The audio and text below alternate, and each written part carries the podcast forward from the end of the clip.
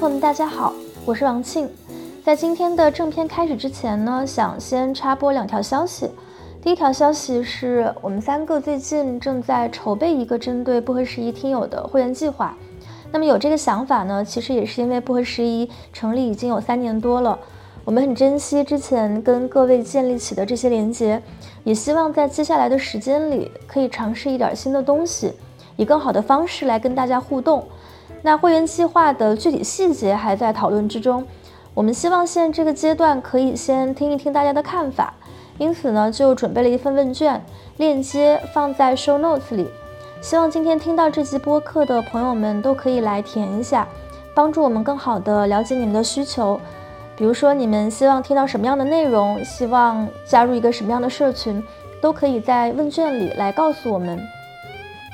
第二条消息是我最近跟看理想 APP 合作了一个系列的音频节目，主题是关于欧洲。我选了十本跟欧洲有关的书，覆盖了十个我觉得足够重要的议题，就包括俄乌战争、难民危机、脱欧、福利社会、阶级、性别等。那从这些书出发，也会谈及我个人在过去十年的驻欧记者生涯中采访过的故事、见过的人和经历过的成长。可能有一些听友也已经从我的微博或是看理想上看到了这个节目。其实啊，每次在看理想的平台上。看到不合时宜的听友们在评论区跟我打招呼，我都还蛮激动的，有一种在新的社区里见到了家人的亲切感，所以也很感谢大家对于这个系列节目的关注。那这个系列呢是一个付费的节目，我也跟看理想的编辑们要了一些免费的收听码，专门送给我们不合时宜的听友。那我们刚才听到了会员计划的这个调查问卷。我们呢会在之后这个参与了问卷填写的朋友们中去抽取五位幸运朋友，另外在小宇宙的评论区也会抽取五位幸运朋友，送出看理想节目的收听码。那再次感谢大家对于我们的支持。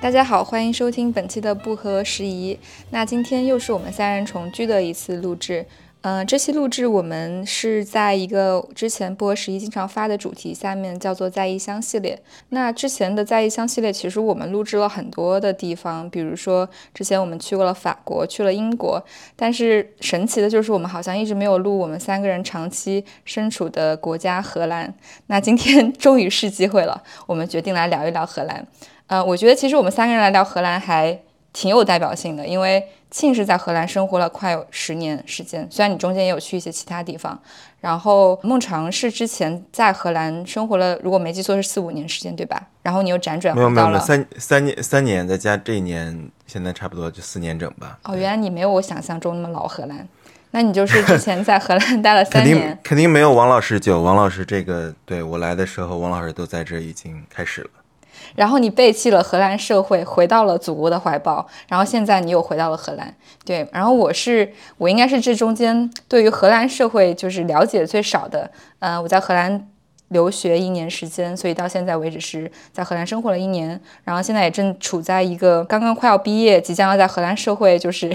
settle down 的一个状态当中，所以我感觉我们三个人的心境以及对这个社会的观察应该还是非常有代表性的，所以我们今天可以一起来聊一聊。对，不同把这个时间线也也拉出来了，然后可能看看待荷兰的角度，虽然我们经常在一块儿，但是看待荷兰的角度可能也有一些呃不同的面向吧。然后我们之前不是聊英国和，呃法国的时候，其实我看大家的反馈中很多都是关心的，说哎在那边做什么，那边的那边的文化或日常生活是干嘛，以及可能签证啊等等一系列的，就是好奇吧。然后可能一些我看之前咱们聊的文化上的可能没有办法展开太多，因为一个国家有太多可聊的了。但可能大家更关心生活层面的。对，不过说到荷兰，其实一下子不知道。从何说起？就由于它太太近、太日常了，反而不知道怎么跳出去描述它。就是第一反应是，哎，有什么好说的？对对对，我我也有类似的感觉。就是我其实这些年虽然在荷兰，嗯，是生活了有十一年，是二零一二年到的荷兰，然后中间有一些呃时间是在其他的欧洲国家，但是呃荷兰还是我在欧洲最熟悉，也是最感到就是 feel at home。感觉是有这种家的感觉的地方。每次在欧洲就是进行那种跨国旅行的时候，当火车就是又回到荷兰的时候，你会一下子意识到，就是地势变得很平坦。那种随之而来的家的感觉，就跟那种特别平坦的地势有非常直接的联系，所以我觉得这是一种还挺奇特的感觉。但其实我过去这些年的，就是关于欧洲的报道中，我其实非常非常少会写到跟荷兰有关的报道。也有朋友问过说，你为什么，比如说不去写一个关于荷兰，比如生活方式的一些专栏，或者说甚至写一本关于荷兰的书？你在那住了这么久，我自己也会感觉到是一种心态上很。微妙的光谱，就是说，一方面有一点近乡情怯，就是你在这虽然住了很久，但是好像当你要真的把它写成文字，或者说做成那种表达的时候，还是会有那种因为太近，然后不知道如何开始的感觉。然后另一个方面，我觉得也有是我自己可能之前的这种写作中会有意识的去区分，就是说，荷兰是我的一个 home base，是我居住的一个地方，但是我生活和报道的对象可能不一定完全需要围绕着荷兰。来展开，所以我我可能之前写过更多的报道是关于，比如说像德国、法国、英国、布鲁塞尔，是那些东欧的国家、南欧的国家。但是在荷兰的话，好像并不会有那种我因为住在这，所以我就要更多的写这里那样的一种执念。所以我觉得对我来说也是一个很有趣的心态上的变化。然后我觉得我们要不要从最近日常生活上的事儿聊起？就这个可能能让我们更好的去。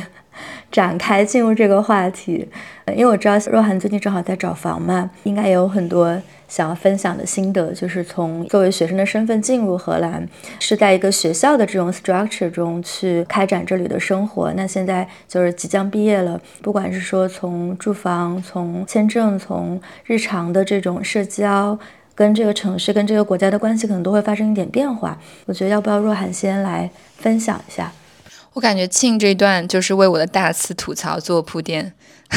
因为我之前就是怂恿大家聊去荷兰的时候，我就说不行，我真的要开一期节目疯狂的骂荷兰，然后然后才有了这期节目，不然大家就完全对这个国家。熟视无睹，虽然我们一直生活在这儿，但完全不想再去意想聊这期。我不想从一开始就吐槽了，只是我想聊，就是我一开始对荷兰这个国家的印象，以及跟这个国家的一些小小的渊源吧。因为我记得我当时还在北京的时候，庆在我有一年生日的时候送了我一本书，然后那本书叫做《阿姆斯特丹：世界上最自由的城市的历史》。我觉得这个标题首先就非常的 hit my heart 哈，就是非常触动我心，因为我觉得自由这个词就是很多人都非常向往的，当然也我也非常向往。然后我们知道荷兰有一些比较就是 symbolize 的自由的标志，但是可能我当时希望在这个社会生活，然后从这个社会的积累里面去感受它的自由到底体现在哪里。那后来我去读的这个项目 Erasmus，其实跟荷兰也有很多的渊源，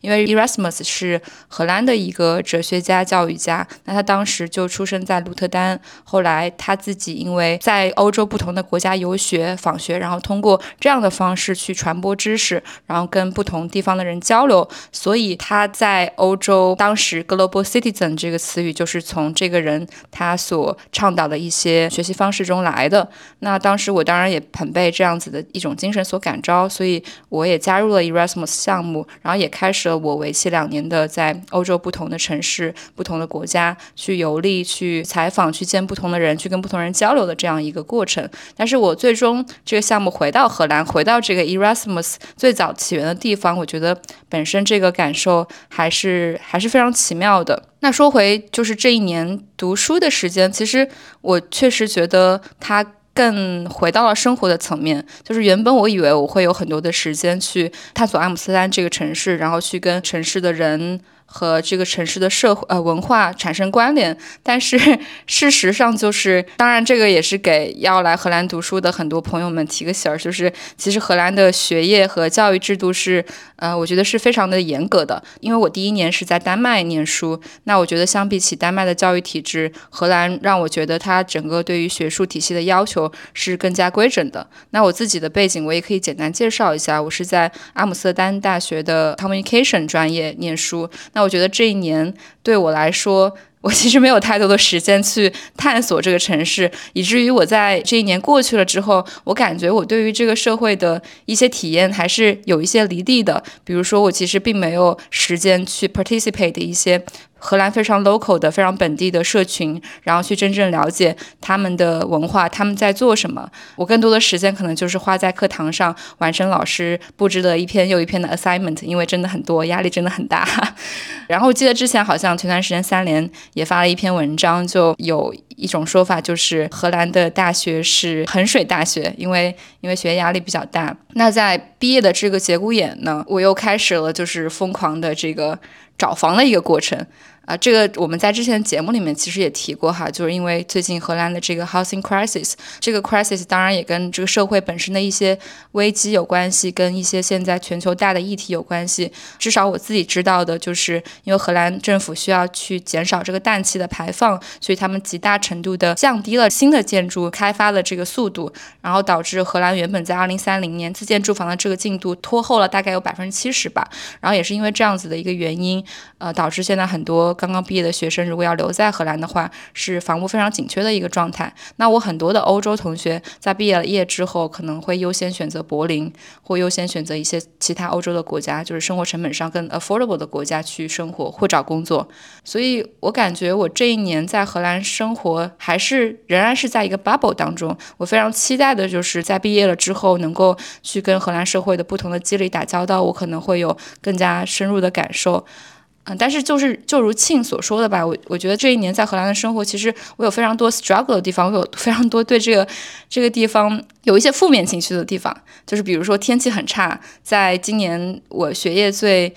压力最大的时候，我记得是去年十二月份到今年三月份，我能明显感觉到自己的情绪状态非常的不好，因为你每天的生活就是在。跟论文打交道，跟不同的学术 paper，然后跟不同的数字打交道。但与此同时，其实荷兰在那段时间里面是一个阳光特别少的地方，所以我自己就是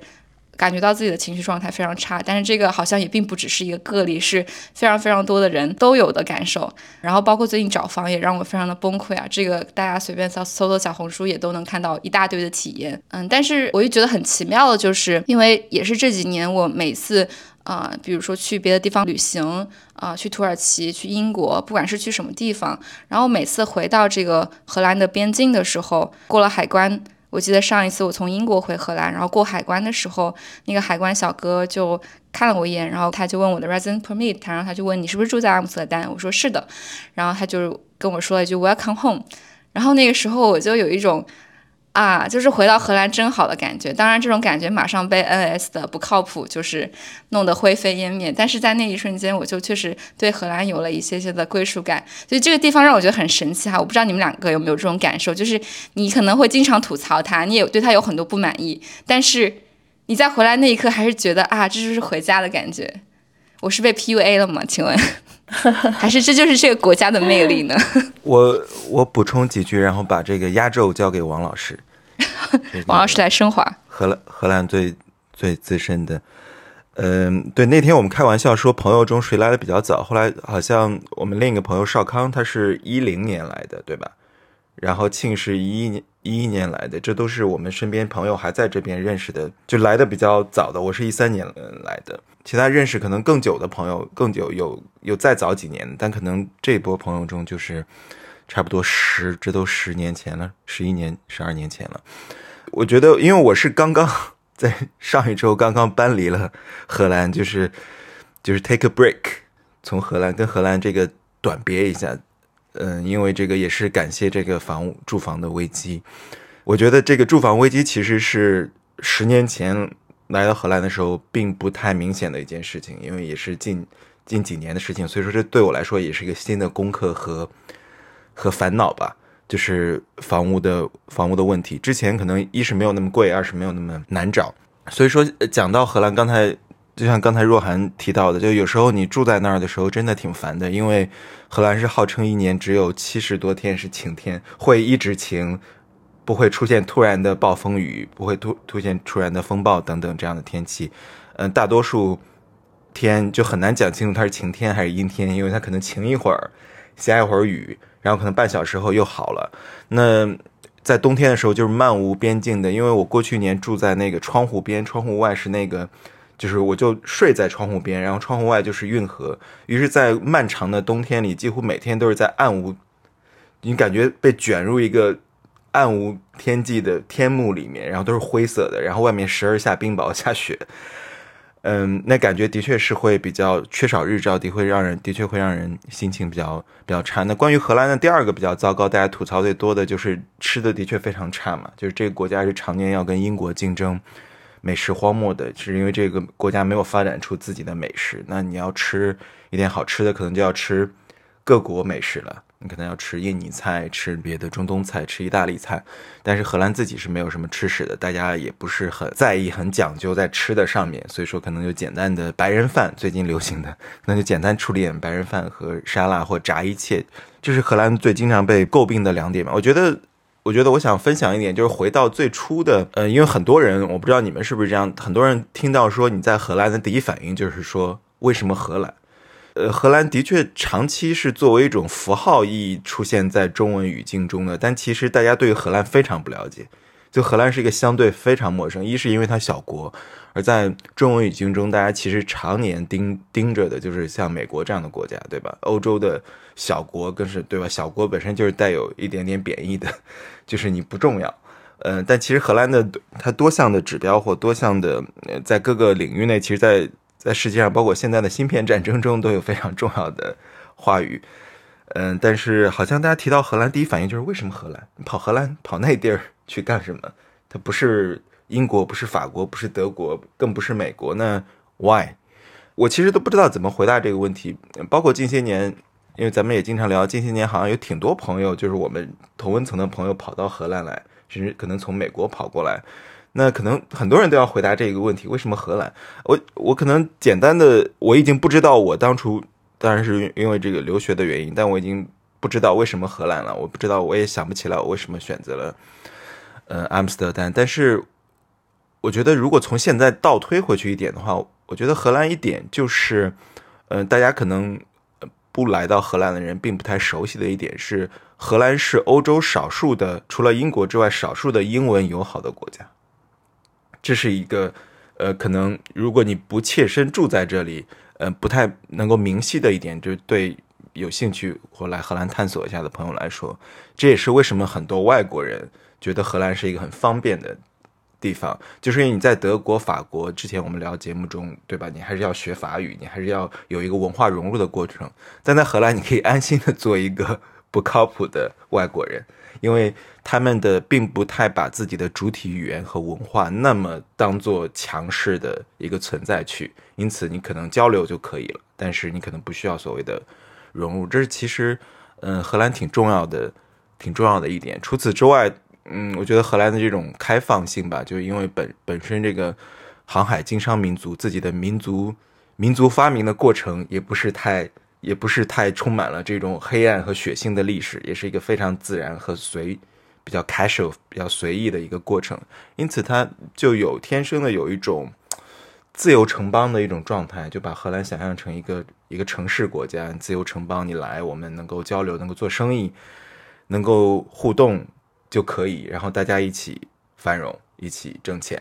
所以，我觉得这样一种放松的、呃 chill 的这样一种开放性，可能也是荷兰的一个。一个优点，但除此之外，我有时候也在想说，哎，不知道是不是对荷兰有一种路径依赖，觉得哎挺挺舒服、挺方便的，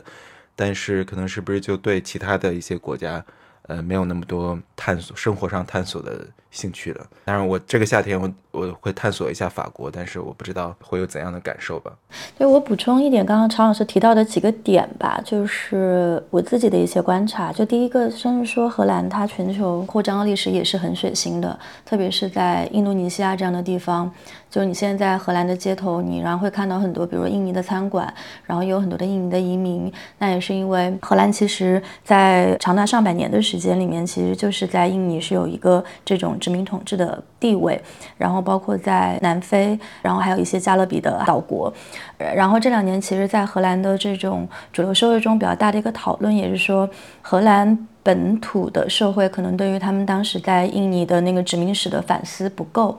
呃，包括像我之前上硕士的莱顿大学有一个中心，就专门是研究就是印尼的历史的。但那个中心他们最近几年的那个 funding 就在逐年下降，然后大家也就因此会去反思说，那可能荷兰社会它对于这种自己殖民的历史的那种反思，可能确实是有点不够。我觉得这个不够的背后，一个有点跟刚刚常老师提到的，就是说荷兰它是一个小国，所以好像它即使就是你知道就是 be evil，好像那种。Evil 的程度也永远不会像，比如说美国的这种黑奴历史，呃，如果美国不去反思它的黑奴历史，那这个影响可能是非常大的。但是荷兰这样的小国，可能给他的这种压力或者关注就会少一些。所以我觉得某种程度上跟这种呃位置上也有关系。但另一个方面，我觉得其实也是我们在谈到比如说荷兰人自由、开放、宽容的时候。我我现在会倾向于说，它是我们是在一个光谱上去讲它。你要说它的这个呃绝对值，包括你在荷兰社会里面，你会不会遇到种族歧视？呃，如果你只讲英语不讲荷兰语的话，会不会对生活带来不便？我觉得这样的。情况都是存在的，而且当然是存在的，呃，但只是说，当我们把它放到一个比较的视野中，比如说跟那邻近的法国、德国，或者说你作为亚裔你在荷兰社会里面遭遇的那种种族歧视，可能跟你作为。呃，少数族裔在美国，我不知道客观上来讲，可能每个人的那种体验会有不一样，但数据上来说，可能在荷兰这个社会里面，它会确实没有那么的 visible，它的可见度没有那么的高，它背后也有很多的原因，所以也是我自己待了一些年之后吧，呃，我发现荷兰它也是一个很就很有趣、很丰富的一个地方，就是它虽然就是麻雀虽小五脏俱全，当我们再去讲说这个社会大概。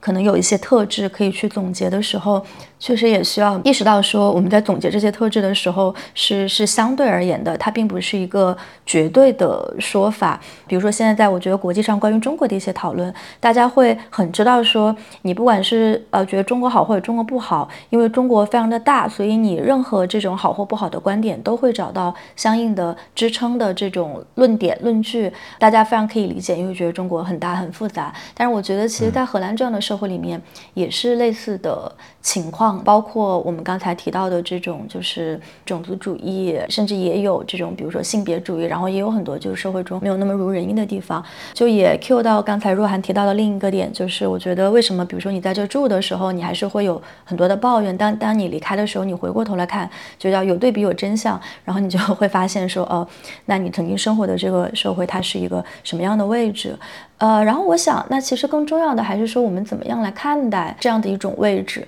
我自己的一个简单的经历啊，是。我是二零一二年来到荷兰上学，当时是先在那个荷兰莱顿大学就念了一个呃两年制的硕士，念完了之后就进入了荷兰的一间机构工作了三年，之后再去为中国媒体做关于欧洲的报道，然后所以其实在我的这种不同的人生阶段，我觉得对荷兰的感受是很不一样的。就刚开始来的那一两年，其实就跟若涵说的很像，就是我虽然是在荷兰生活，但其其实我最直接打交道的机构是莱顿大学，并不是荷兰社会，所以那个时候你接触到的很多东西是有那个大学给你作为 filter 去去进行的。然后我印象非常深刻的是，在二零一三年的时候。嗯，当时荷兰政府有一项政策，就是他要削减关于学生给学生的补贴，周围就很多的那个荷兰的大学生都会上街去游行，就是抗议政府的这种措施。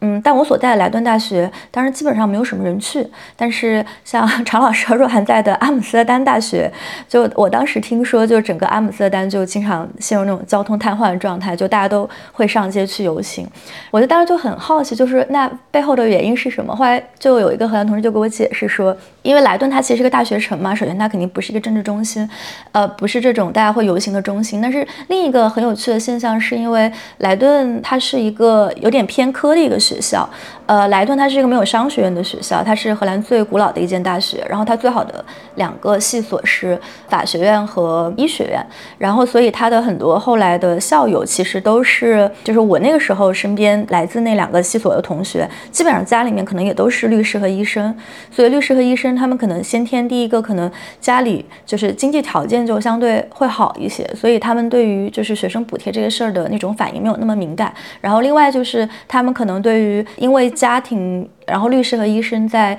你如果看政治光谱的话，那他们很有可能是光谱上是中间偏右的一个这种光谱。当然这个非常 generalize，但只是说如果算数据的话，可能那他们就对这种街头政治本身就不是很感兴趣。所以当时我就了解到说，你看就是哪怕是在荷兰，它不同的学校之间可能都会有不同的这种。就是很很细的一些这种细分点，就让我觉得还是对，还是挺有趣的。也是后来我毕业之后，当时会想最开始先留在荷兰工作一阵子的原因，就是觉得学校还是一个 bubble，就是希望说能够在荷兰的公司、荷兰的机构、荷兰的社会里面先体验一下、感受一下。呃，我现在回过头去看，我自己也会感觉，就是留在荷兰的这个经历，其实是一个很偶然的经历。刚才常老师提到的，就是说你经常会面临说，你为什么选择荷兰，就是为什么是荷兰这样一个问题。我也没有在，比如说十几年前，当时来到荷兰，选择来到荷兰。上学的时候就下定决心，就是说这里就是我将来想要去 settle 的地方。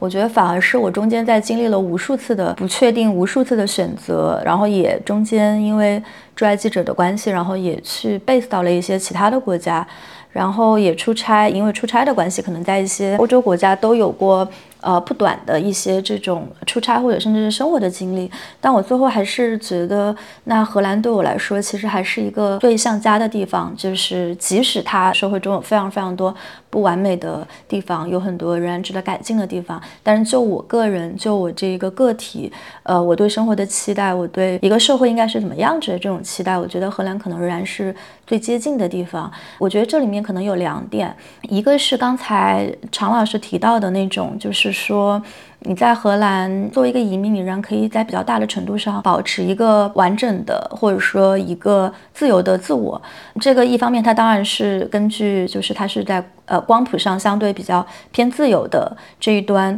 我们之前在节目里面也聊过，就是说我们这代移民，我们移到海外，或者说我们比如说选择，也不是说一定是永久的移到海外，而是说选择旅居，那我们其实有没有一种可能，就是我们既跟母国保持比较大的联系，就是仍然保持自己完整的一个认同，然后同时又在你所居住的这个地方拥有一个完整的自我，就是你你在这里，你是否是一个成功的移民，或者说你是否是一个完整的个体，它不取决于说你在当地社会的这种融入的程度。对于一个本身就觉得比较 rootless 的人来说，荷兰是一个能够既给到你安全感，又给到你足够的自由的地方。呃，那这个是我自己感觉非常 appreciate 的一个空间。然后第二点就是，我觉得荷兰虽然小，但它在很多程度上，它其实有一种。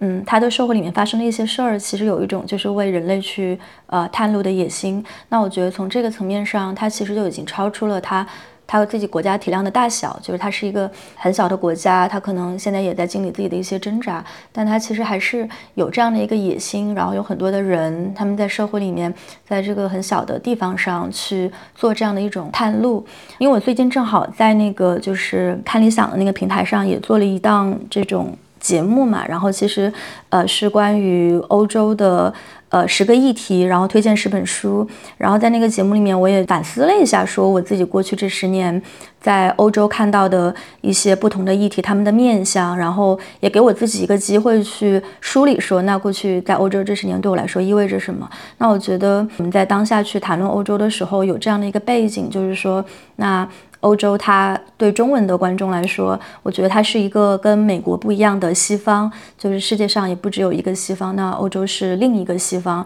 它跟美国的那种意识形态是有很多不同的。虽然我们今天的语境中，我们当讲到西方的时候，常常会混淆这两者。然后我觉得第二个就是，呃，欧洲确实是在发生的很多社会实验，它不光是说在解决欧洲的问题，也在解决人类社会整个的问题。那我觉得在欧洲的这个光谱里面，就是。荷兰又正好是其中的其中的佼佼者。往历史上看，荷兰它有非常多这种，就是因为这种自由的精神，然后去开展的很多东西。比如说，荷兰有世界上最早的证券交易所，然后那个是全球金融业的一个开端。然后，荷兰是全球第一个通过同性恋婚姻合法化，然后性工作者合法化，在很多这种关于生活方式、关于自由理念的社会实验上，我觉得荷兰最重它这个小国优势，但同时我觉得也是一个。小国的视野去为人类，就是怎么样去有一个更好的社会，去做了一个探路，做了一些试错。前几年当时做过的另一个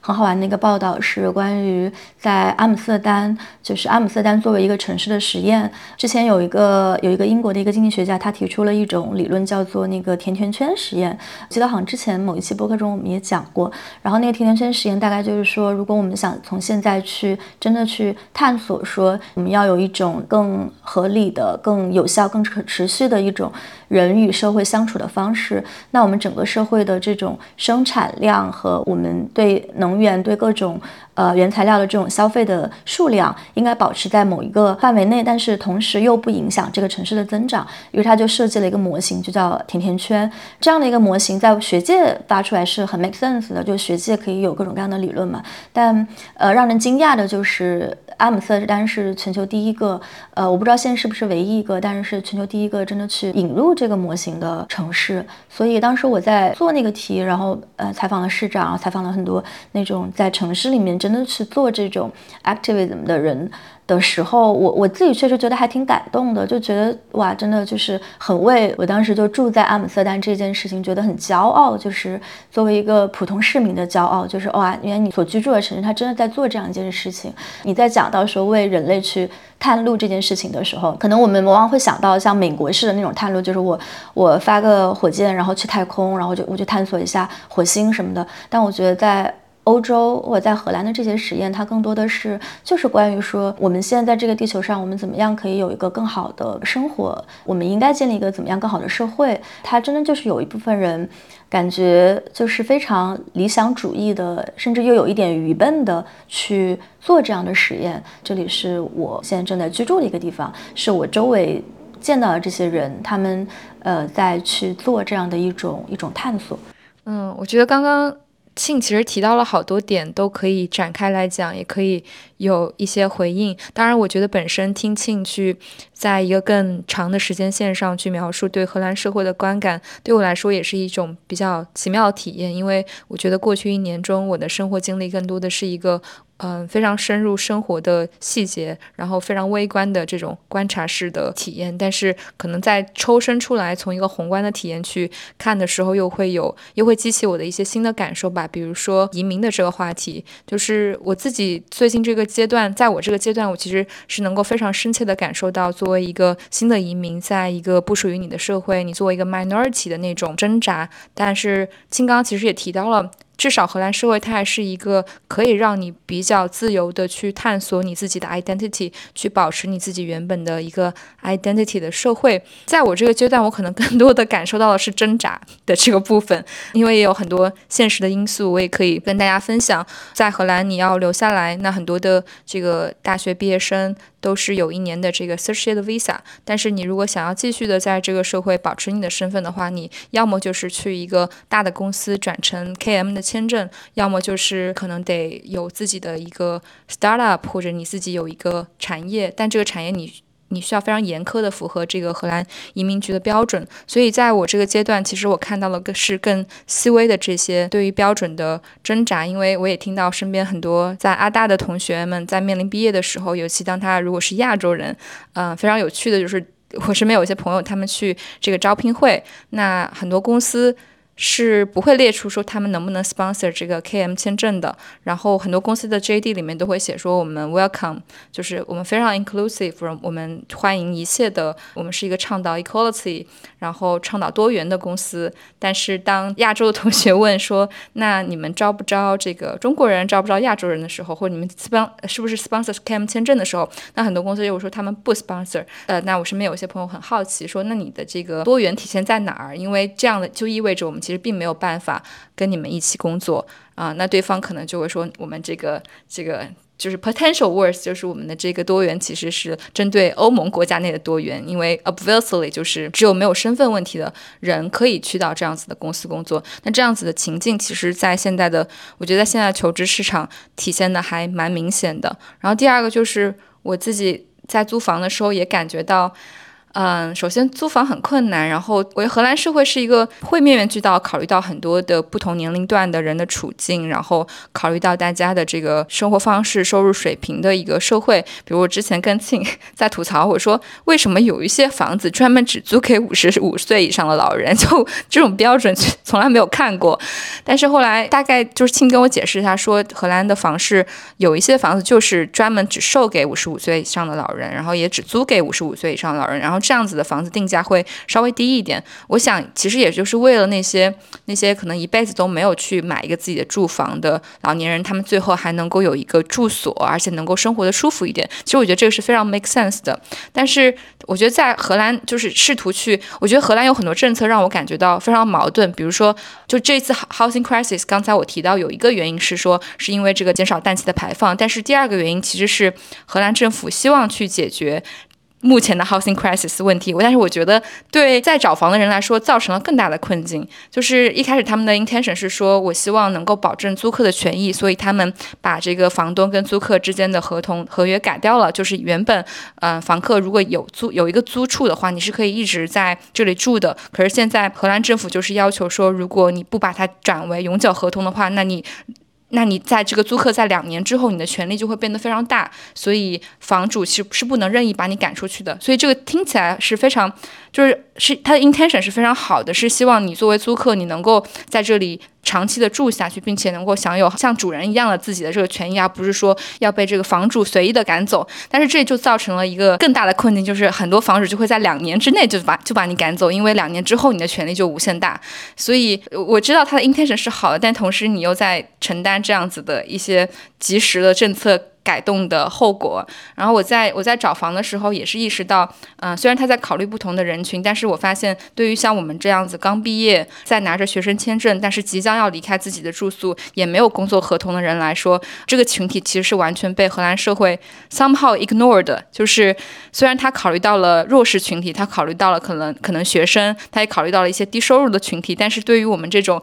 夹在中间的移民群体来说，可能它是一个在荷兰社会非常非常小，甚至有点 invisible 的群体。那荷兰政府，我感觉他们是没有把很多的 consideration 放在我们这个群体上面的。因为显然你去找房的时候，无数的房东都会要求你出示你的这个 working contract，你的工作合同、你的收入证明、过去三个月的收入证明。然后我就在想，我们作为刚毕业几天的学生，要怎么样给到你这个收入证明？那当你去 Facebook 上找房，就是在自由的 market 上去找房的时候，很多。多人又会要求说，我们只接受荷兰人，所以在这些点上，我会觉得他的一些政策在出发点上是非常好的，但是同时它也会造成很多 backlash 的这样的效果。但是我觉得从这些生活的细碎中抽身出来，我去看一个自由主义的国家，一个民主的国家，他在做这些政策的时候，确实是有非常多的弹性空间在的，就是他可能要推动一个政策往前进，让它真的能够服务所有人的福祉，可能是一个很漫长的过程，他不可能一步。到位，他可能需要社会中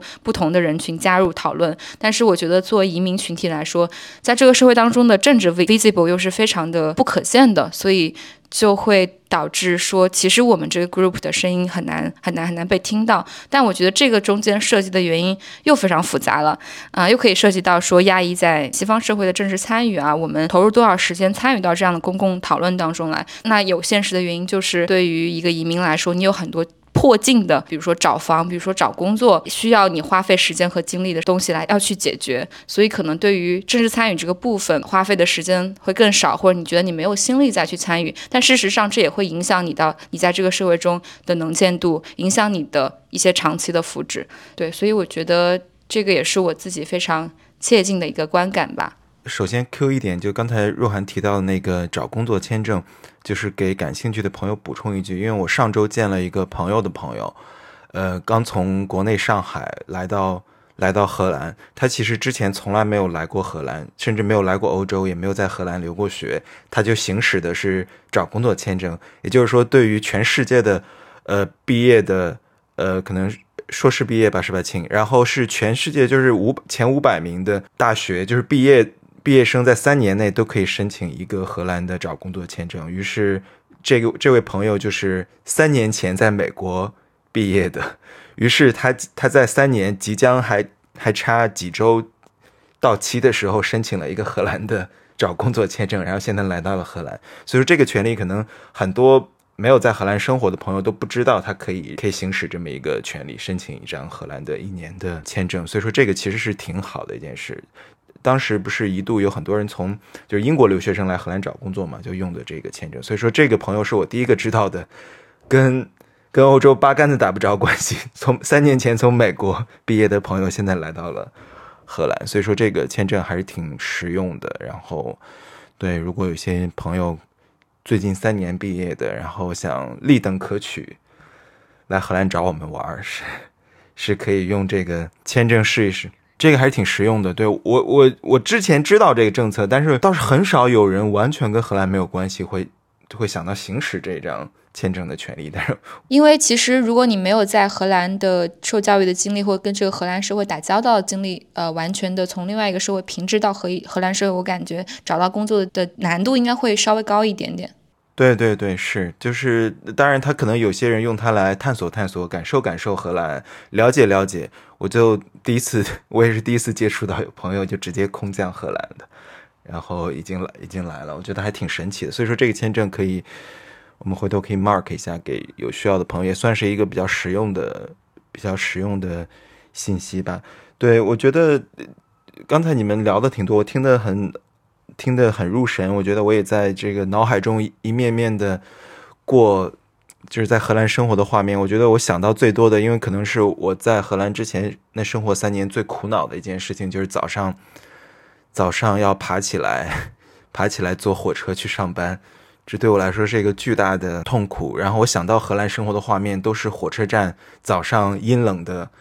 下着小雨的火车站，我在等一趟去通往办公室的火车。然后这也其实也也涉及到跟跟大家分享，就是荷兰由于这个国家极小，所以说它的火车其实是呃公共交通中很重要的一部分。你可以把它理解为轻轨，甚至甚至这个公共汽车。所以大家大家坐火车上班是一件非常常见的呃事情。你住在不同的城市，它不会有像你从。天津跑到北京上班，或或这个燕郊 跑到北京上班这么麻烦，他可能非常方便，就是从朝阳到海淀这样，并且是坐火车。所以，呃，我就经历了三年坐火车，当然不久，可能四十分钟左右吧。但对我来说，我当我想到荷兰的时候，那好像是浮现在 trauma，脑海就是就是就是 PTSD，我觉得非常痛苦，因为觉得还没有睡醒，然后。前一天可能又有派对什么的，然后宿醉，然后要等一辆，好不值得一提哦。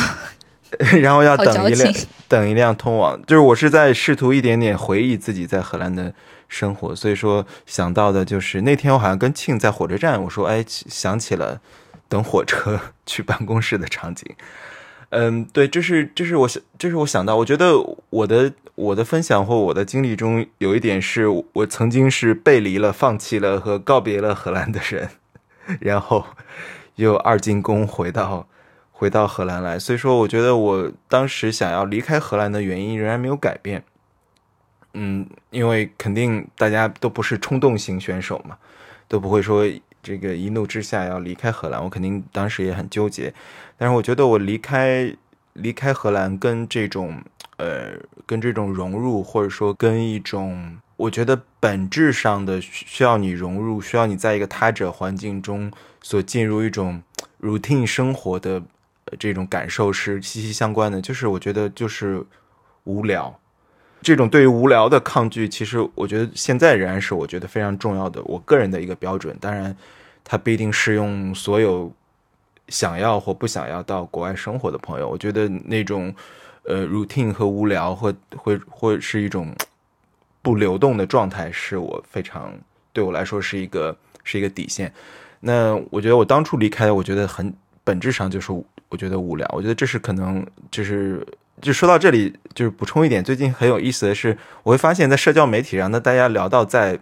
海外的生活的时候，或不提到在海外生活的时候，就是咱老中人很容易的语境中、舆论中，很容易陷入一种大家都想要 justify 自己选择的本能。于是，于是就是你可能就是大家大家想要生活在国内的人，可能要么就是极力就不能够客观的评价在国外生活，就极力的。极力的这个说，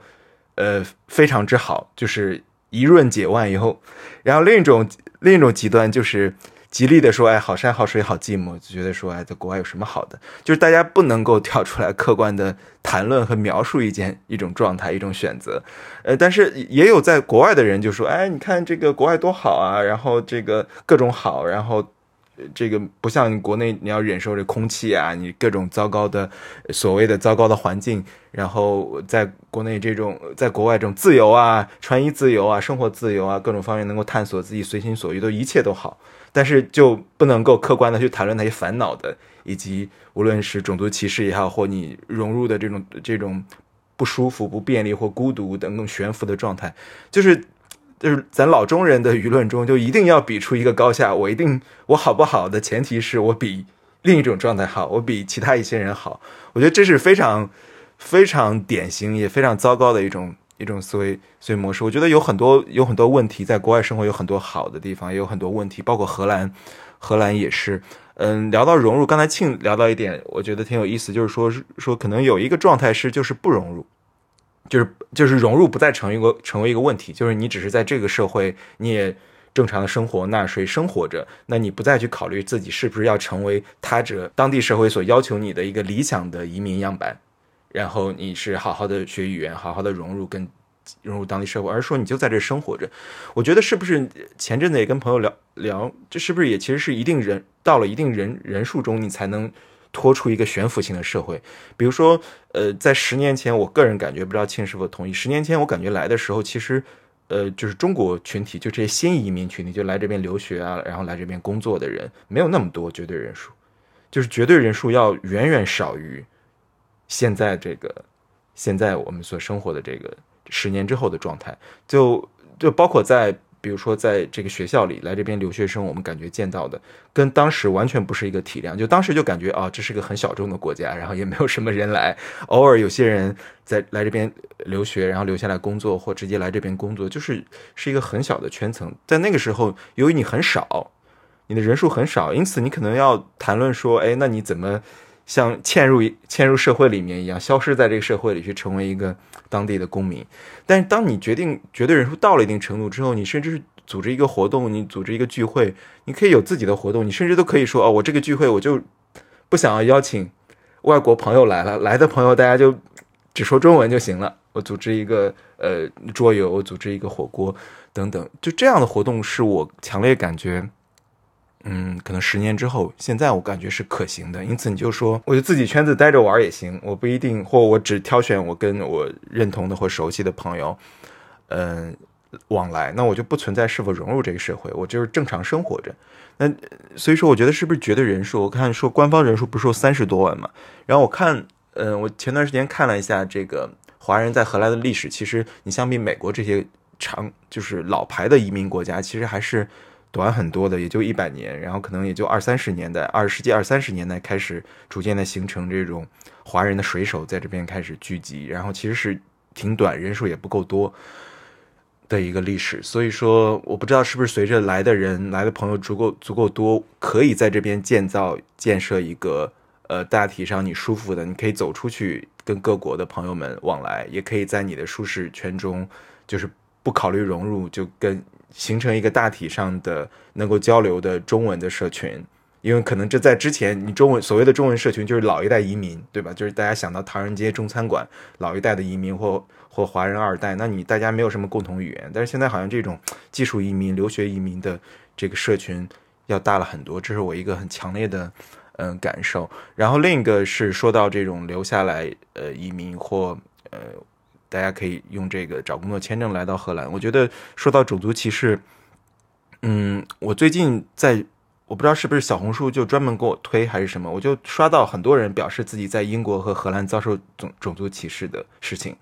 然后就说非常糟糕，非常生气，报警，然后或者说就是要跟大家分享和吐槽一下嘛，觉得自己在公共场合遭到了直接的种族歧视。嗯，我想了一下。我想了一下，我有没有遭受到种族歧视啊？就是在荷兰的荷兰的期间，我我记得在大概七八年前吧，就可能就骑自行车在街上。我觉得这种我发我总结了一下案例，我发现很多都是这个青青少年，就是大家遭受到种族歧视的这个对象，很多时候对方是当地的青少年。然后我就有一次骑车，骑车，然后就正常骑车，然后就就有两个青少年，就可能他们冲我喊了几句什么，由于我听不懂，因为他们喊的荷兰语，但是我从他们的肢体语言可以感受到那是一种不友好的语言。然后我就我就冲他们骂了一句，因为大家都在骑车，骑很快嘛，他们是后座坐一个，然后其中一个骑车坐一个，然后我就从他们身边骑过去，他们就冲我喊了一个什么，然后我就没听懂，然后我回头看了一下，他们就表示了呃这种呃惊讶，就是因为我不知道啥意思，但是他们后座那个青少年那个小孩就冲我伸了一个中指，然后这时候我就明白了，然后因为因为我已经骑车超过他们骑过去了，然后我就回头也冲他伸了一个中指。对我就不知道那是什么意思，但我就默认那是什么“滚回你的国家去”什么类似这，我就把它默认为这样一种种族歧视吧。但是其实，呃，我看到小红书上也有很多人表示自己的歧视，还有更夸张的什么在英国。但是我觉得这些朋友在表达一点就是，呃，或者说我在微博上会看到有些人会住在国内但夸大。夸大这种种族歧视的状况，我觉得更多的、更值得警惕或者更危险的，其实是隐性的、日常的、subtle 的、呃微妙的种族歧视，就是这种直接的肢体语言的。就当然，我疫情期间可能比较多，就是因为我看各个国家朋友都有说自己经历过这种呃针对亚裔的，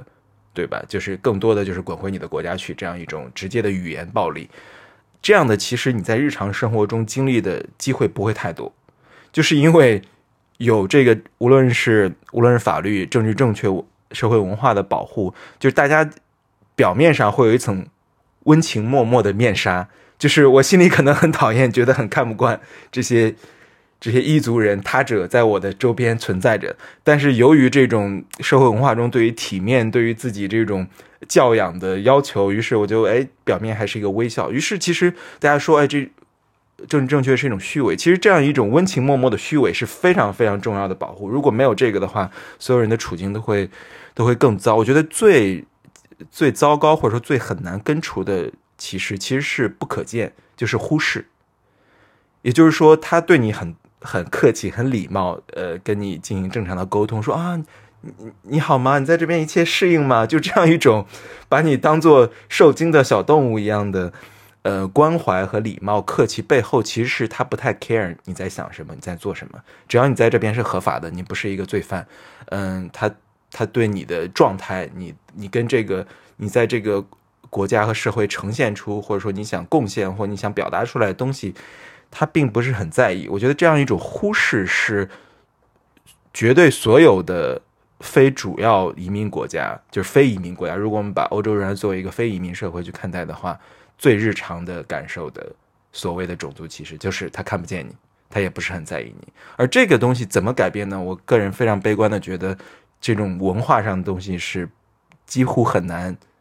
不要说一夜之间呢，在几代人中间彻底的改变的。你需要极大的人数的去稀释，一代一代人的稀释，让它变得可见。让他知道你在想什么，你在做什么，你的声音，对吧？你的声音可以发出来，像美国亚裔这样子的状态，因为已经有非常成熟的基础和人数基础了。我觉得在包括荷兰这样的国家，不可见和忽视肯定是长期的一种嗯状态，而这种状态，呃，当然需要我们，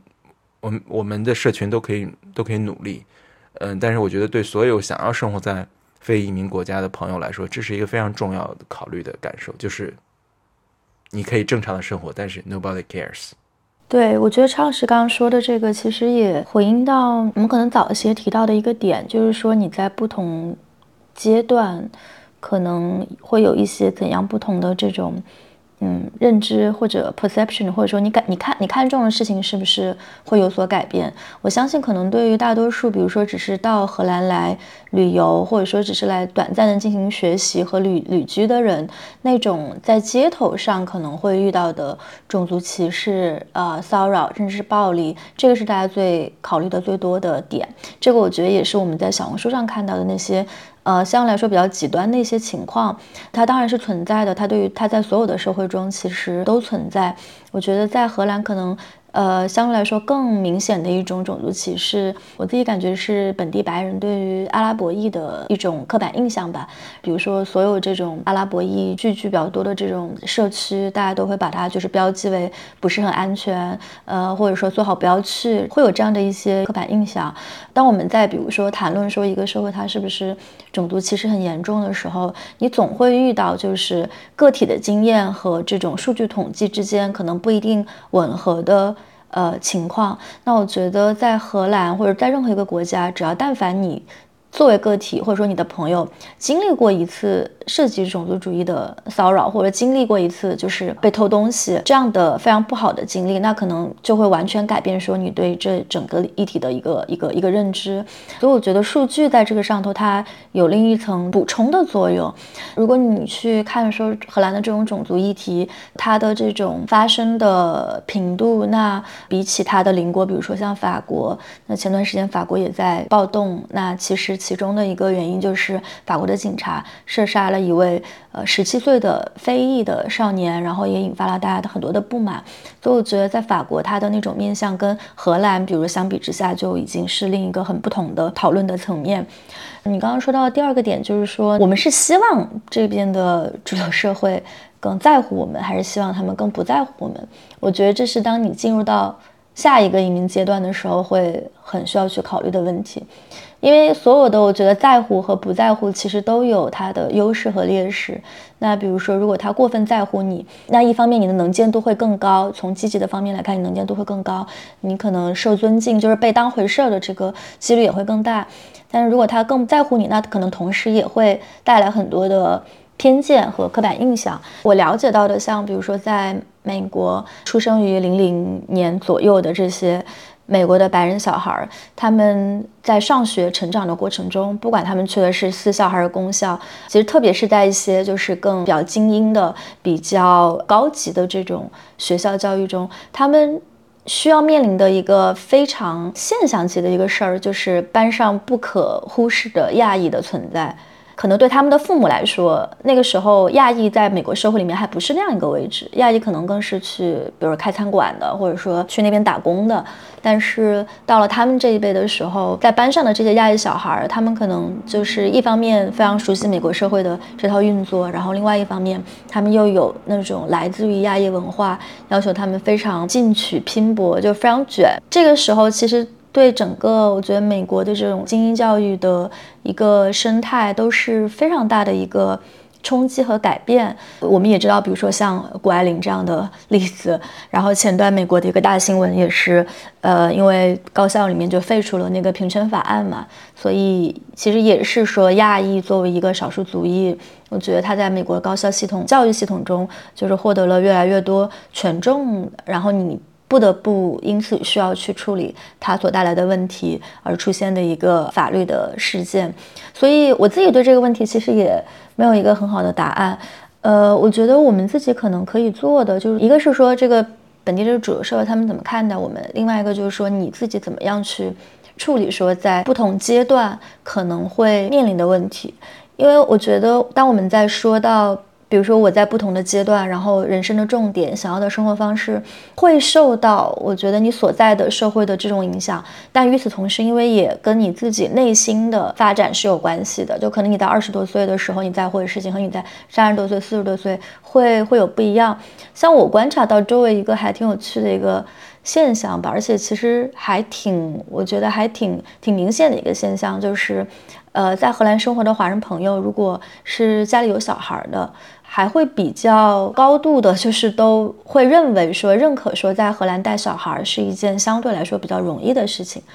就是相比于比如说你在北京这样的城市，你可能首先你要有一个。学区房，然后其次你要从很小的时候就一路拼搏，然后不光是孩子要拼，然后父母也要拼，这样的一种状态。到荷兰这种相对来说，我觉得在我们看来就是比较佛系的一种养娃的一种状态。当然，这中间我觉得也是看个人的选择，因为可能荷兰这种状态也不一定适合所有的，就是希望高度竞争的父母，不是很适合所所有的人都来参与或者这些，就培养下一个谷爱凌。但我觉得那些就是最后，比如说选择到这来的朋友，大家，呃，在有娃之后，还是对这个社会的这种评价体系，普遍来说都还挺积极的。可能对于比如说一些没娃的这种年轻人，大家会，比如说刚刚常老师也说到，那你这个社会是不是就比较无聊呀？我觉得确实，如果你你去看说这个社会里面，他每天有多少事儿、多少活动在发生，它的那个频度，可能确实跟那种世界级的，呃，大都市是没办法比的。但是。当一旦你进入一个就是相对更 settle 的这种家庭的一个状态之后，可能你在乎的东西就很不一样了。之后，我也认识一些这个单身妈妈的朋友嘛，然后他们确实会觉得，比如说在华人社会，如果你要你要作为单身母亲去带娃的话，就是那个社会给你的支持还是还是挺多的。刚才常老师讲到另一个点，我觉得也可以我们展开讨论一下，就是说你能不能真实的讲出你对这个社会不满的地方。我觉得我可以先分享一下我自己的，就是我在这个阶段，然后也听听你们的感受。就我觉得我的一个现在的一个比较大的一个挑战吧，就是我觉得确实是我在荷兰生活了十年之后，这个社会里面很多东西对我来说就不够新鲜了，这是一个挺现实的一个问题。我觉得刚来的时候，你一定会进入到。一个那种跟某一个地方的这种蜜月期，可能用蜜月期也不是一个特别合适的词，因为我觉得我想描述的是那样一段，就是你刚来到一个国家一两年、两三年的时候，可能你在跟这个社会去进行碰撞的时候，所有东西都是新鲜的，不管说你在这个过程中遭遇的找工作、找房的一些一些危机，或者说你在这里就一下子打开的一个新的世界、认识的朋友、城市里面在发生的事儿，呃，然后有很多可以去的一些打卡旅游去去 visit 的一些地方。但你在一个社会里面，比如说你待了待了十年之后，我觉得那种观感确实会发生很大的变化。比如我今天给朋友讲的一个事儿是，我以前住在莱顿的时候，每年莱顿十月份会有一个声势很浩大的一个那种叫莱顿的解放日，然后那个日子呢是纪念当年那个西班牙来攻打尼德兰的时候，当时莱顿的市民就是坚守莱顿。然后最后赢得了那场战争，反正就在荷兰的这种呃近代史上还是挺重要的一个事件，所以整个城市就会变成一个巨大的一个 pub。然后刚开始去的前面那一两年，我就也每年都会去。当时住的那个房子也在这个市中心，有一个呃小的公寓，它就在市中心那个主广场的旁边。到后面几年，我们甚至在每当那天要来的时候，我们就提前一天去城外找一个 Airbnb。住一个晚上，因为你会大概知道说，哎，那这是个热闹，这是当然是一个非常值得去一下的事儿。但是你去了第一年、第二年、第三年，它其实每年都差不多。然后你到后面会有一点，那好像这个热闹也凑差不多了。那我我可能会希望以一个比较安静的方式就度过那一天。我觉得会有这样的一个问题，就是说在新的阶段，你要怎么样去找到说这个社会里面持续让你感到比较兴奋的点。那我自己觉得，我自己目前，嗯，或者说这些年吧，我一直在做的一个平衡，部分有效的一个平衡，就是因为工作的关系会不断的需要出差，所以你其实的状态并不是说一直一直都 base 在荷兰，可能比如说你每个月至少都会去个一两次其他国家，然后更多的时候，可能你一个月中只有那么几天的时间是待在荷兰。那这个它可以部分的调节，就是说你对于说这个社会里面它的这种事件的密度不够的这种困扰，但另一个方面，我也觉得这个其实部分程度上也是让我自己感觉这是不是一种其实比较健康的方式，因为我我会觉得我对荷兰社会的那种。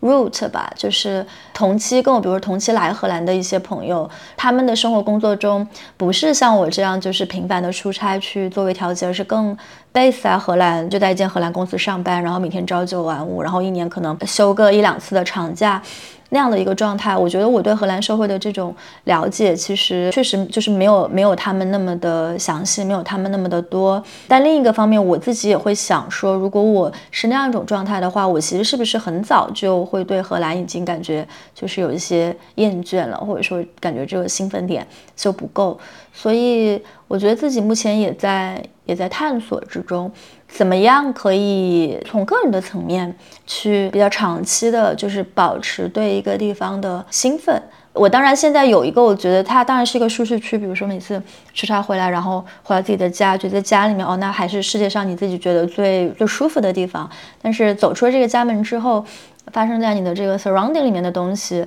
你在多大程度上是仍然能够让你兴奋的事儿？所以我觉得其实还挺佩服常老师的，就是。呃，作为一个老荷兰人，就是对阿姆失去所有的活动还是 对。作为三十多岁高龄的人，还能在国王节喝 吐，还能在三十多岁高龄还能在国王节断片。本期节目附一下你那天断片的照片吧。求求了，求求了。对，我觉得庆刚才说的我很有感触。庆庆的这种状态，其实其实是很令人羡慕的。我相信这个呃，在荷兰，就是或者说在一种他者环境中生活的朋友们，估计也都觉得说这种状态挺令人羡慕，因为因为。它是一种很很特别的、很特别的角度和位置嘛？因为你其实，在任何社会中，你真正在那长期的生活，这种出现 routine，就是出现这种朝九晚五也好，或者说出现一种固定的生活节奏，都是一种难免的状态。所以说，其实这也是回应到，呃，我在刚才分享的时候聊到说，我当初离开荷兰的那种原因从来没有消失过，并且我对它的确认和和认同没有消失过，就是我觉得我无法忍受。那种 routine，就是不管那种状态出现在叫阿姆斯特丹的地方，还是出现在它叫北京，在在哪里的状态，只要那种状态出现，对我就像一个呃红色警红色警报一样。因此，而如何摆脱那种状态呢？当然，那种状态一方面就是你如何长期的保持对一种生活、对一个地方、对一种状态的呃新鲜好奇，并且你觉得可以接受。嗯，我觉得它是一个生命长度的挑战，就是它是一生的。一个持续动态的一个挑战，就是它可能不是能够被一揽子在一种某种状态中解决，它是你持续需要去刺激、去想、去反思、去做出嗯、去做出回应的。因为如果说一揽子解决的话，其实最容易解决的就是进入 routine 啊，进入一种熟悉的节奏，这样你生活中的那种不安定的、不确定的感受就消失了。我觉得恰恰我其实也在反思，我觉得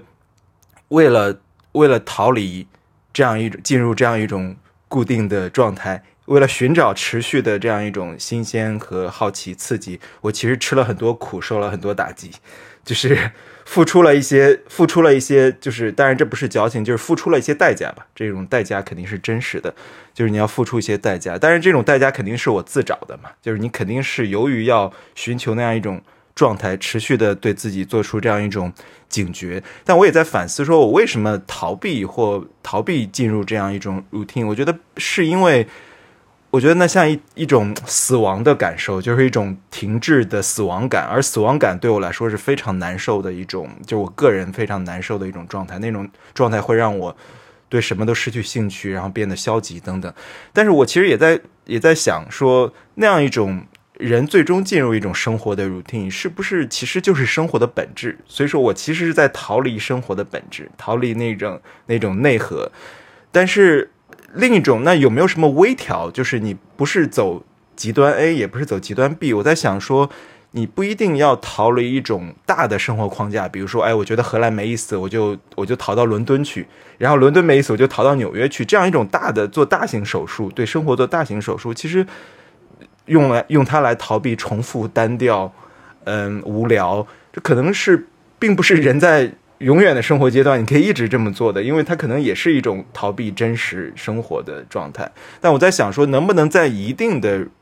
这样一种熟悉和 routine 中寻找一些小的元素？那种元素就像庆刚才说到的，你在一种大体上的稳定的节奏生活中，但是你能持续的去去到新鲜的地方做采访。嗯，travel 工作，然后能够再回来，因此你在大体的稳定之下，有一些小的微调、小的、小的波澜，对吧？小的这种动态的流动，因此这样是它像活水一样，像运河里的荷兰运河里的活水一样，持续的在让你的生活保持一种一种湿润的和活力的状态。我觉得这可能是一种长线来看比较健康的状态，因为。人无论如何，是不是在某种状态下都会进入大体的入定但是仍然，就像你刚才说的，说可能大多数的大多数人的状态都难免在一种朝九晚五啊 routine 跟一个社会深度绑定的中。我我觉得我在现在的人生阶段，虽然付出了很多代价，我仍然觉得那种状态是我想要没有办法处于的状态，就是那是我最后最后。要逃离，就是一定会避免的底线的一种状态。只要能够远离那样一种状态，呃，付出些代价，只要还有代价可以付，我觉得我还可以再付出代价。但是那因为我没有办法生活在那样一种状态，所以说怎么在这二者中间找到一个，你又不是一潭死水一样的 routine，又不是持续的连根拔起，就是你你就是巴黎不行，我要换到伦敦，伦敦不行换到纽约。又不是那样一种逃离生活本质的状态，我觉得中间的那种平衡我还在寻找，但是我觉得那种平衡，那中间的那种摇摆的动态，呃的一个可能是一个比较健康的位置吧，这是我一点一点感受。嗯，我我觉得我对这个话题有一些思考，当然这也是我最近的啊挣扎和困境。但我觉得有意思的是，这期节目我们聊到最后，其实聊到的还是对于人生本质的一些思考，对于自己想要追求什么生活意义的一个思考，而不是，呃，当然跟荷兰这个社会是有一些关联的，但我感觉。嗯，我们今天在谈的一些困境，它可能是在任何一个社会都会存在、都会发生的。不管是你是去荷兰、去英国、去法国、去德国，嗯，它因为它是一个人关于自己到了一定的人生阶段想要去 figure out 的困境，或者是关于一个移民在一个新的地方啊重新扎根的困境。嗯，我觉得对我来说，我其实在这期节目中，我觉得我主要贡献了槽点，没有贡献什么 特别多的 meaningful 的 insights。嗯，但最后我就是觉得，对我来说，我最近的困境其实恰恰就是如何能够去找到自己在这个社会的位置，然后找到我自己的坐标，同时不陷入一种 routine。因为我想到，回想起我三年前、四年前离开北京的时候，那一直听我们。节目的听众肯定知道，我之前有过呃五年的工作经历，所以我并不是一个呃大学毕业就直接来到这个空降到这个社会，然后开始新生活，开始重新的探索的一个这样的身份。那当时我觉得我离开北京一个很重要的原因，就是我想要逃离当时在外企工作的那样一个 routine。我觉得自己已经没有生命力了。当然，那在那三年，我觉得客观上来说，就是我还是呃。一起，我们一起做了不合时宜，所以在这件事情上，我觉得它让我的生活有了一个 balance。那在今天，我要重新在这个社会，嗯，settle down 的时候，我意识到，好像对于很多人来说，选择的方式都是我去大公司找个工作，因为。嗯，当然这个也是一个槽点，就是 为什么在这个社会生活最 straightforward 的方式，或对大家来说最直接的方式是去大公司找个工作，而不是说你可以有一些其他的生活方式，但是这个社会可以以同样的啊同样的程度来接纳你啊。我觉得荷兰社会在这一点上其实并没有做的那么的，就虽然它还是有很多 alternative 的途径，但是它并不是一个。啊，大多数人会走的路，它是一个少有人会走的路。那我觉得对我来，可对我来说，对我这个阶段来说，就是去 figure out 一个少有人走的路，同时你能保持自己不断向外探索的这样一个，呃，这样一个好奇心，这样一种生活状态，而不是而不是让自己在出离了，就是三年前出离那个生活状态之后，又重新进入那个。那个生活状态，当然我也不知道最后我会不会因为一些非常现实的原因妥协，再进入那个生活状态。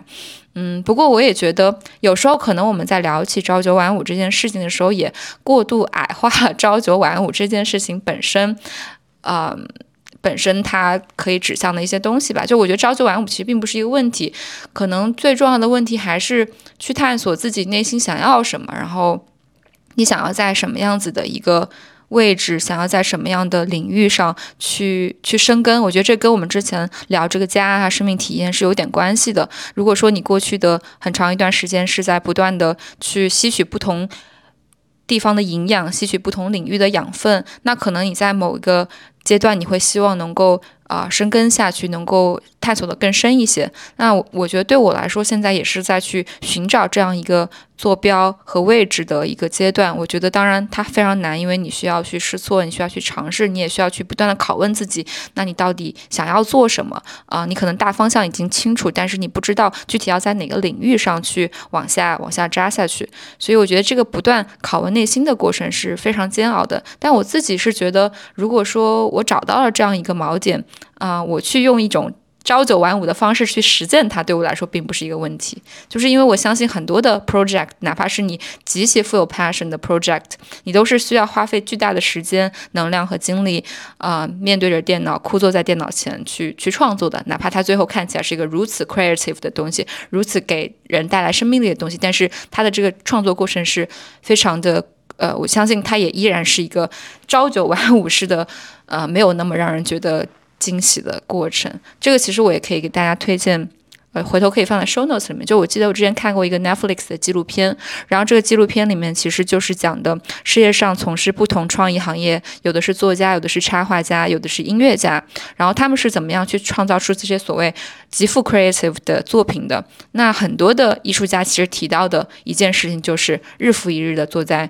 啊，日日复一日的坐在书桌前去把它 figure out 出来，他他的这个创作过程并没有我们想象的说今天去哪里采风，然后明天又去哪里采风，然后后天又去见不同的人，更多的是一个你要去与所谓的无聊的创作过程死扛的过程。对，所以，我我感觉对我来说，好像朝九晚五，呃，对，当然不坐班，但是其实对，我觉得对于 freelancer 来说，更重要是你自己有一个很明确的时间线嘛，工作的时间线。我我认识的很多，我觉得优秀的作者也是会每天给自己固定六小时、七小时，一定会在书桌前工作的时间。所以在某个意义上来说，他们也坐班，只是说你要更多的靠着一种自律的行为去去坐班，嗯，所以我感觉这个生活方式对我来说倒不是个特别大的问题，但是可能我想要去找到那个。找到那个点，愿意让我去去付出这种生活方式，啊，这个可能是我现在的一个小的困境嘛。但是说到最后，我就感觉其实跟荷兰这个社会倒也没有什么关系，它就是一个移民的一个重新开启自己人生阶段的人普遍的普遍的困境。哎，说到这儿，我们我们差不多差不多要结束了，是吧？我我想补，刚才说聊着，我就想起来想补充一个生活小感受，就是，呃，之前不是我。这次重回荷兰之后，前几个月没有，就是没有自行车嘛，就是因为大家都知道荷兰是一个自行车友好的国家，阿姆斯特丹是个自行车自行车之城。然后我买自行车的时候，其实若涵也也在，我跟若涵逛那个跳蚤市场的时候买的。然后我买买了一辆自行二手自行车之后，就几十欧几十块钱。然后我开始骑之后，我发现我无非常的想念那样一种就是骑自行车在城市里穿梭的感觉，并且因为这个城市的建设。道路规划是自行车友好，甚至自行车主导权的地方，就自行车最最强势。路上自行车是霸王，其他的行人和机动车都不行。呃，我在就是骑着车在那个阿姆斯特丹街道中行驶的时候，我觉得那种放松和自由的感觉回来了，并且是每一次骑上车在城市里行走的时候，我觉得这是我想到想到荷兰生活的时候，这是一个我久已。忘记，但是我偶尔想起来，觉得特别开心的状态。那种状态中有一种非常直接的身体本能的放松和自由感。嗯，那这也是荷兰生活的一种状态，就是你不是说你在这个社会中，你觉得你有一整套套餐，你要怎么，你要住在郊区的房子中，买一个车，然后来通勤。它就是简单的，大家会把自行车放上公共交通，放上火车。然后就骑着自行车，不管你是银行家 banker 还是你是一个，就是大家可能要去在咖啡馆开门打开第一天做第一杯咖啡的 bartender，你都是大家就跨上自行车就去上班了，就去嗯逛博物馆了，就去见朋友，就去见朋友了。所以那种放松的松弛的感觉，我觉得是当我想到荷兰生活的时候，非常非常直接的。一点，并且这个这个社会也比较重视文化和和艺术吧。我记得在柏林跟一个朋友聊天的时候，就聊到，哎，柏林城里面有很多的活动。他说，对这些活动，其实大多数他都不会去参加。刚才庆其实也聊到这一点，他都不一定去参加。比如说，每天都有无数的展览放映等等电影节。但是他说，但想到这想到自己的城市重视这些价值，就是挺踏实的，挺挺安心的一种感受。就是你你所生活的城市重视那些。你欣赏、你认同的价值，对我觉得这在荷兰也是有无数的电影放映、电影卡等等、博物馆卡等等。你如果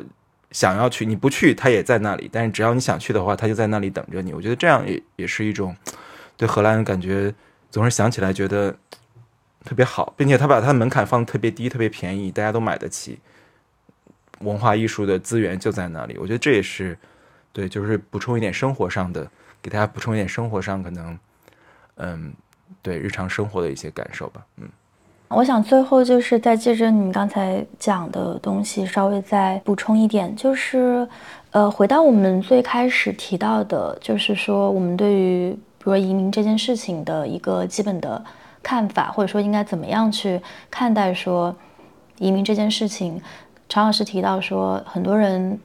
呃，一方面可能会认为说，那移民虽然不是一件容易的事，但是也有一种观点，就是说会觉得，那是不是就是一润解万忧？是不是润出去之后，其实就都好了？我觉得我们今天分享的这些东西，虽然可能也比较零散，但是我觉得都是我们经过就是自己个体的，呃，生命经验和职业经验、价值观的一些思索之后得出的一些分享。我觉得我们想讲的其实是这样一个道理，就是。你对生活的这个思索，其实，嗯，它永远永远不会停止，而且永远不应该停止。如果今天你想要移民，不管是说到荷兰，还是到美国，还是到澳大利亚，这样的一种选择，是因为我们告诉了你什么而去做的选择，那这个选择的动力可能确实都不会持久，因为这这中间没有你自己的一个思索。呃，因为当我们讲到说。这种哪个国家更宜居？我们永远可以得出一些比较城市化的一些数据和城市化的一些论点，